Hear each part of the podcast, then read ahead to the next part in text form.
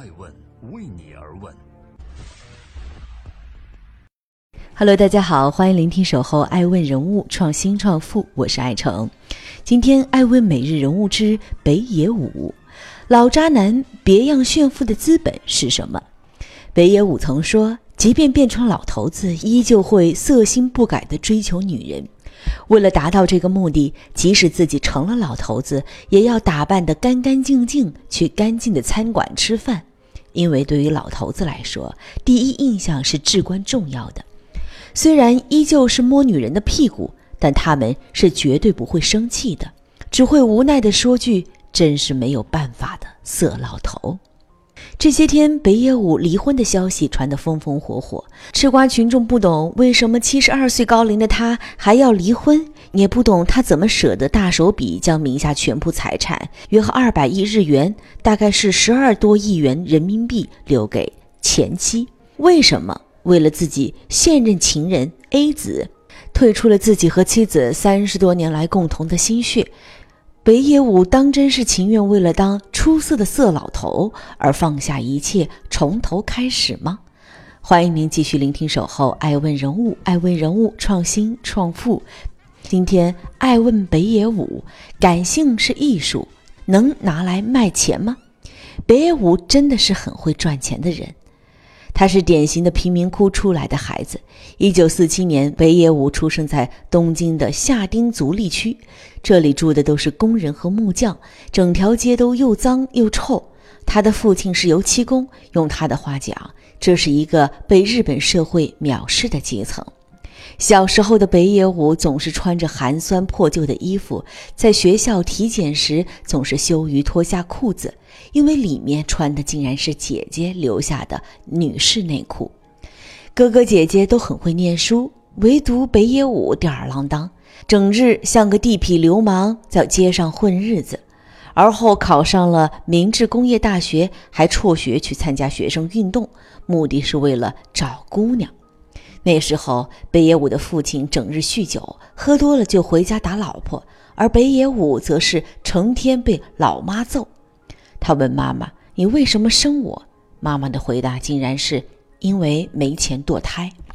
当初母亲想让他好好念书，可生来就不羁的北野武有一个搞艺术的梦。叛逆的他选择退学，并搬出了父母家，在浅草一家提供喜剧放映和脱衣舞表演的俱乐部打工。像每一个底层社会的年轻人一样，为了生活，北野武咬着牙撑过了许多个艰难的日子。电梯小弟、清洁工、出租车司机、灯光助理、临时演员，他什么都愿意做，直到一步步接近梦想。一九七三年，北野武组织了 France 做的演员千子二郎，两人组成了相声搭档 Two Beats，并取艺名叫 Beat Takeshi 彼得武。开始活跃于日本的电视和广播，恰逢七十年代的日本掀起了一阵漫才风潮，北野武辛辣搞笑的风格瞬间就博得了一大票观众的喜爱。渐渐的，北野武这个名字有了知名度，他成了日本漫才一哥。艾文认为，梦想让他坚韧，贫穷令他成长。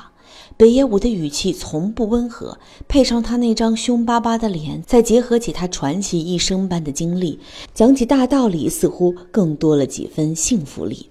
北野武曾说：“现实就是答案，就算抱怨生不逢时、社会不公，也不会有任何改变。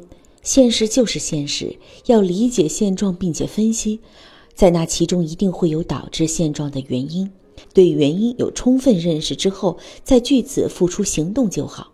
连现状都不懂得判断的人，在我看来就是白痴。北野武非常善于把握现状，他从底层出身，很清楚怎么搞笑搞怪，让老百姓开心。于是，一九八零年，作为搞笑艺人，已经积攒起一些人气的北野武，很快就混到了大牌节目当主持。他趁热打铁，与名实家秋刀鱼一起制作了一档低俗无厘头的爆笑节目，叫做《The Man There》。有人说，幽默的人通常更聪明、更有创造力。艾文认为，北野武就是这般的幽默人吧。他因此成了电视里的常客，而更广泛的为人所熟知。越来越无下限的搞笑也成了北野武的惯态。甚至到了七十多岁，这位世界级的知名大导演还敢在节目上 cosplay 小萝莉来搞怪，在综艺上调侃说：“我要转行去当男优啦。”北野武就是这样一点也不畏惧成为全国人民的笑柄，因为对他来说，相比较被笑话的人生，无聊的人生更加恐怖。为此，他写了一本书，叫做《无聊的人生，我死也不要》。他还说了一句很有气场的精辟之言，说：“虽然辛苦，我还是会选择那种滚烫的人生。”一九八九年，北野武自导自演的影片《凶暴的男人》上映。那一年，这部北野武的处女作斩获了日本电影的最佳影片奖、最佳导演奖、最佳男主角奖以及新秀奖。作为导演身份的北野武一炮而红，并开始一步步走向日本顶流，走向世界顶流。北野武第一次带着作品走向国际是在1997年，他自导自演的犯罪片《花火》获得了威尼斯影展金狮奖及蒙特利尔影展最佳导演奖。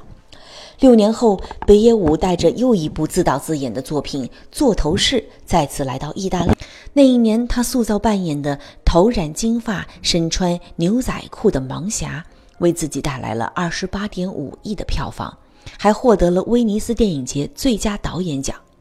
即便是年近七十、宝刀未老的北野武，还是能凭借着《极恶飞盗》这样的作品再次声名大噪。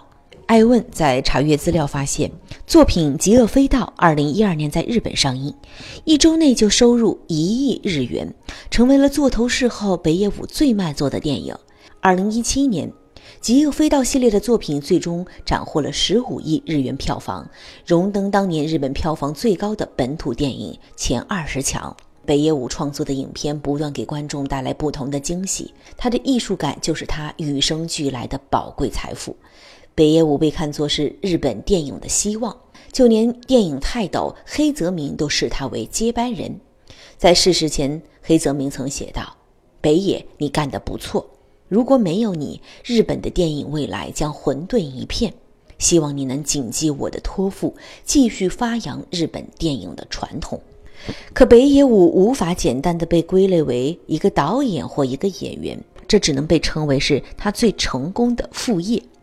纵观北野武的全部经历，这个一生都将搞笑演员作为主业的色老头，还是个游戏策划人、剪辑师、编剧、歌手、画家、作家、潮牌创始人等等等等。作为艺人，他拿了最佳导演奖；作为导演，又斩获了日本电影的影帝奖。想画画，就画到了巴黎去办展览，还在去年把自己的画印在衣服上，创立了潮牌。想写书，他就能写出风靡全世界网络的神句子，甚至头发斑白了还去写纯爱小说。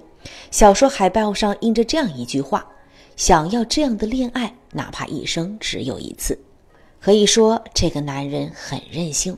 在《小北野武》一书后记中，北野武曾说：“我一直十分珍惜孩提时代形成的感性，无论长成什么样的大人，无论将来多有钱。”那都是我最宝贵的财富。我希望永远忠实于自己的感性，认真率直的生活下去。他做到了，追随着感性，早早在上世纪八十年代就结婚生子，又追随着感性，在四十年婚姻生活内频频出轨。面对镜头，北野武也直言不讳表达自己对情色的激情与渴望，丝毫不符合当时日本性文化压抑的主流趋势。他就像个永远十七岁的叛逆少年，身体力行地冲破每一个束缚他的理性，甚至还犯过法，进过监狱。艾问认为，感性是他的艺术，能为他创造财富。欢迎您继续聆听《守候》，艾问人物创新创富。艾问每日人物之北野武，北野武是个形容词吗？北野武确实是个形容词，是活成了暴力美学的形容词。在处女座《凶暴的男人》中，北野武出演了一个特立独行且作风粗暴的警察。此后，他的每一部作品都多多少少出现了类似的风格：沉默寡言和突发性的暴力。生活里，北野武也将这派作风贯穿始终。这跟他的原生家庭有着莫大关系。丝毫不温情的童年，将叛逆的种子埋在了小北野武的心里。他一辈子都放荡不羁，又生来感性，一切复杂的因素结合，北野武就成了充斥着原始野人的代言人。他一言不合就抡拳头，上进的驱动力是性欲。一九八六年，已经结婚的北野武有了个在读大专的女情人。有一天，女情人在校门口被《Friday》星期五周刊的记者围堵，女生闪躲时被记者的录音笔划到，导致颈部受伤、腰部扭伤，在医院躺了两周。别业务一听就炸了，先是打电话骂了一通，又带着手下到杂志的总部大闹，造成财产损失和人员受伤，后来被警察带走，判拘役六个月，缓期执行。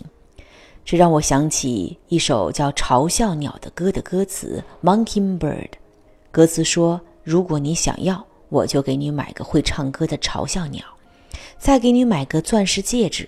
如果嘲笑鸟不唱歌了，戒指不闪亮了，我会扭断鸟的脖子，回珠宝店让老板一克拉一克拉的嚼着咽下去。”这是不是有种暴力浪漫的意思呢？的确。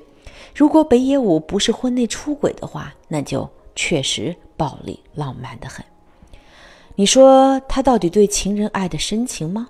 好像也不是，因为北野武的风流并没有停止过。没多久，《星期五》杂志又爆出记者拍到他与比自己年轻二十五岁的女优大家由柚子同居了。你说他仗义呢？好像也不是，出轨的铁锤可是重击在结发妻子的心上啊。一九九四年，北野武喝醉摩托车出了车祸，脸都撞碎了。他前一晚是在开车去见情人的路上，情人名叫细川点江，是个女演员，又被拍到进出他的某处住宅。就是这样，骨子里一腔野性的北野武不以为耻。在《北野武的小酒馆》一书中，他说：“如何让自己看起来不下流呢？那你就要老实说出来呀。”当把欲望摊在阳光下时，这样人家也就无法说你下流了。这通坦坦荡荡的渣男理论，竟然看起来也就这样名正言顺了。二零一五年，在《无聊的人生我死也不聊》一书中，北野写下了这样一段矛盾的话。他说：“我的确到了某种年纪，但这并不代表我就不再搭讪女人了。正好相反，要是我老婆读到这本书，我就惨了。”也许正是这个理由，我现在还会怕他。事实上，我必须不断的逃避他，我跟他保持距离，也保有几个秘密，也永远会回到他身边。假如我对我太太说：“结束吧，我给你这些钱，永别了，我们分手吧。”我想那也会是我喜剧生涯的终点。可北野武实在太害怕平庸和一成不变了。他穷极一生，都在追求新鲜感，在不同的身份和职业中切换。他风流浪荡，不断在这些女人身上寻找创作灵感，循环着从亲密无间又变成敌人。他曾说：“人是一种不可思议的动物，无法忍受和平的状态，总要到哪里去找出敌人来厮杀。如果找不到外敌，他就在自己人中间找。”于是，在别人都老到折腾不动的年纪，七十二岁的北野武将矛头对向了结发四十年的妻子，终于选择将自己的喜剧生涯画上终点。出于情分和北野武天生的野性浪漫，他大手笔赠与前妻的，除了财产之外，还有他几十年来收藏的各种价值不菲的名贵跑车。今天节目的最后，我想说。记得二零一九年的一月份，我看了北野武的一档直播节目。他说：“我和太太的调解已经结束了，混球就差盖个章了。我要被拿走好几百亿呢。”感谢您收听《爱问》，这里是爱问人物创新创富，我是创始人艾诚，期待你经常关注，经常回馈。我们这里是帮助创始人成长的办公室。我们帮创始人做定位传播，我们帮新经济公司投资融资。如果我们能辅佐上你，欢迎联系。